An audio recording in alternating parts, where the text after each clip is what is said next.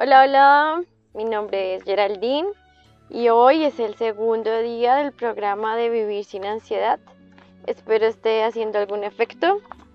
Ayer vimos aprender a sentir, hoy vamos a ver aprender a pensar. Ayer aprendimos que las emociones pueden ser educadas y que se educan aprendiendo a pensar. Si bien el enfoque estuvo centrado en pensar lo bueno, Hoy veremos dos características de los pensamientos que pueden generar emociones alteradas, como la ansiedad. Una característica es la rigidez con la que interpretamos todo y la otra es la veracidad de nuestro análisis de pensamiento. La rigidez de nuestros pensamientos. La rigidez que creamos que deben tener nuestros deseos o ideas determinará nuestro nivel de estrés. Cuanto más rígida sea nuestra forma de pensar, más difícil será adaptarnos a situaciones que se salen de nuestro control. Por lo contrario, entre más flexibles seamos, más fácil va a ser adaptarnos a situaciones que no esperábamos o que no habíamos considerado. Un ejemplo. Lucía llegó a la habitación. Se encontró con que su compañera de residencia estaba estudiando con una amiga. Podrían haber buscado otro sitio para estudiar, dijo de mal modo.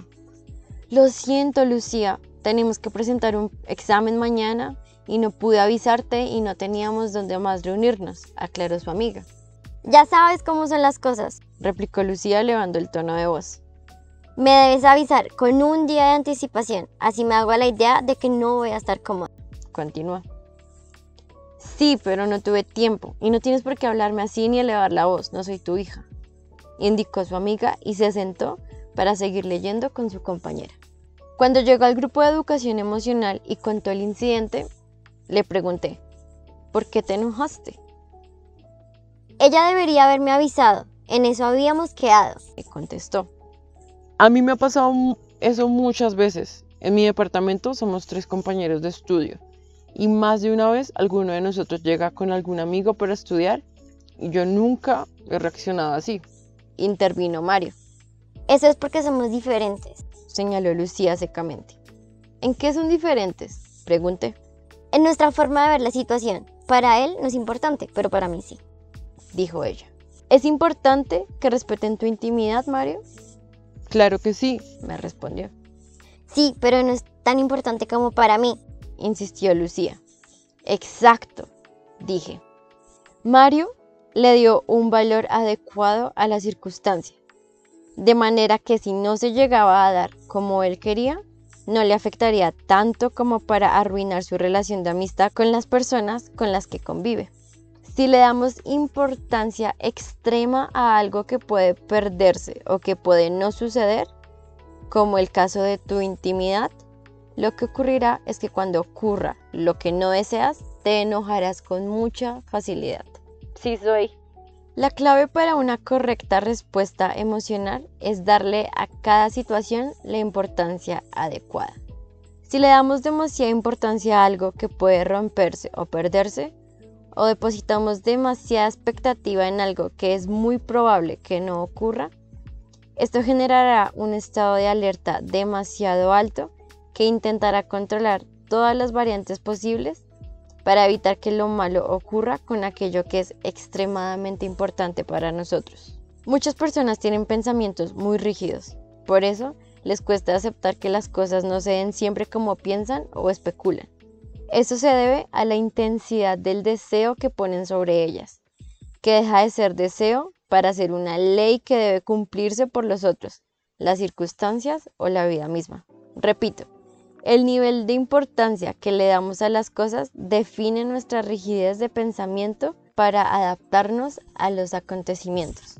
En palabras de Geraldine, entre más importancia le demos a algo, más prestos vamos a hacer a que algo nos saque mal genio si no funciona como queremos. Cuando le damos un valor demasiado grande a los objetos que tienen mucha posibilidad de perderse, se corre el riesgo de vivir con un alto nivel de estrés y de ansiedad, intentando evitar que se extravíe.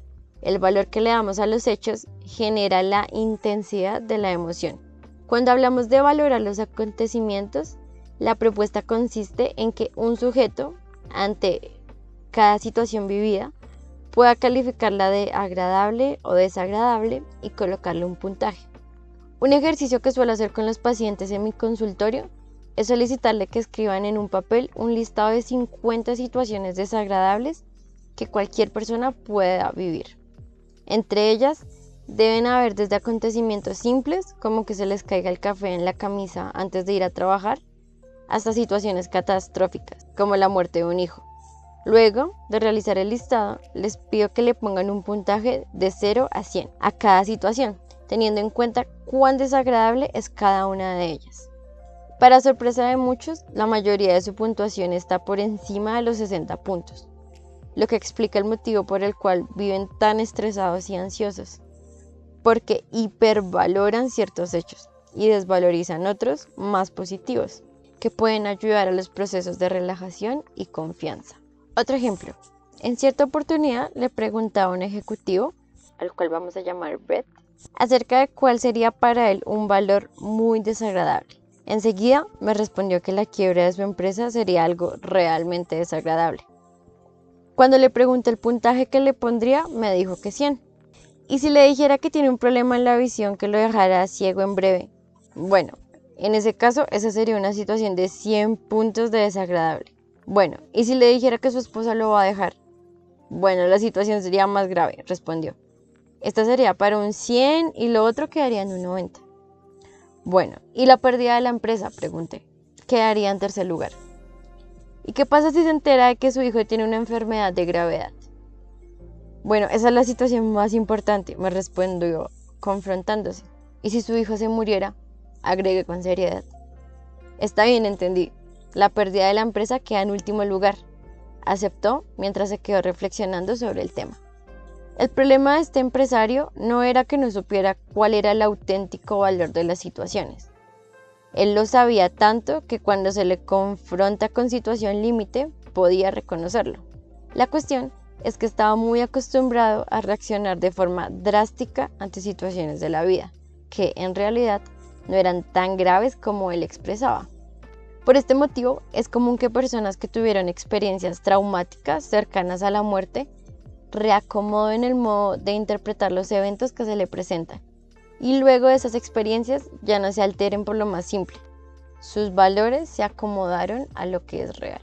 El segundo punto es la veracidad de nuestro análisis. Esta es otra característica de un sistema de pensamiento funcional que generará emociones acordes. Cuando nuestra forma de sacar conclusiones está viciada por nuestras experiencias de vida, o por la impronta de la enseñanza que tenemos. Corremos el riesgo de sacar conclusiones equivocadas acerca de la realidad. A esto lo llamamos distorsiones cognitivas. Una distorsión cognitiva es sacar conclusiones sin tener evidencias. Solo se asume que algo es de determinada manera porque esa es nuestra experiencia o porque es lo que nos han hecho creer a lo largo de la vida, lo que nos han dicho nuestros padres, las escuelas, las religiones, etc. Por ejemplo, todas las mujeres son iguales. Esto es un producto de las malas experiencias personales o algo que otros nos enseñaron. La realidad es que no conocemos a todas las mujeres como para establecer esa ley y descartar la posibilidad de conocer a otras que sean diferentes. Si no me gradúo, no seré nadie. Aprendí de la misma forma, pero la realidad es que las personas no son alguien conforme a lo que estudiaron, sino que son personas desde hace mucho antes. Las distorsiones cognitivas empujan a tener emociones fuera de lugar y a tomar decisiones equivocadas. Para asumir conclusiones debemos tomar en cuenta las evidencias concretas. Plan de acción. Bueno, el plan de acción de hoy está es de tres puntos muy sencillos, pero que tienen ciertas indicaciones específicas. Entonces, si quieres hacer el plan de acción, búscame y yo te explico cómo hacerlo. Y digo esto porque sé que el que está escuchando esto es amigos míos. Pero si llegas a ser una persona que está escuchando esto por alguna razón X y no me conoces, mm, puedes escribirme a arroba eh, por Instagram. Y ahí te puedo explicar yo personalmente cómo es el plan de acción. Es fácil, solo que me parece más fácil yo explicarlo que ponerme aquí a grabar un audio de otros cinco minutos. Así que así se termina el capítulo de hoy. En conclusión, y según lo que yo entendí, es que uno, o pensamos muy rígidamente, como que no somos flexibles y no pensamos que una cosa es así y si no es así todo va a estar mal. O dos, pensamos que algo es así y que no va a cambiar, pero no verificamos si es real o no. Eso fue lo que yo entendí. y el plan de acción en verdad ayuda mucho a descubrir esos pensamientos. Así que si quieren hacer el plan de acción, solo búsquenme en. Y eso fue todo por hoy. Nos vemos mañana. Mañana va a ser, a ver, a ver, mañana va a ser aprender a descansar. Capitulazo. Lo quiero leer ya. Así que nos vemos mañana. Bye.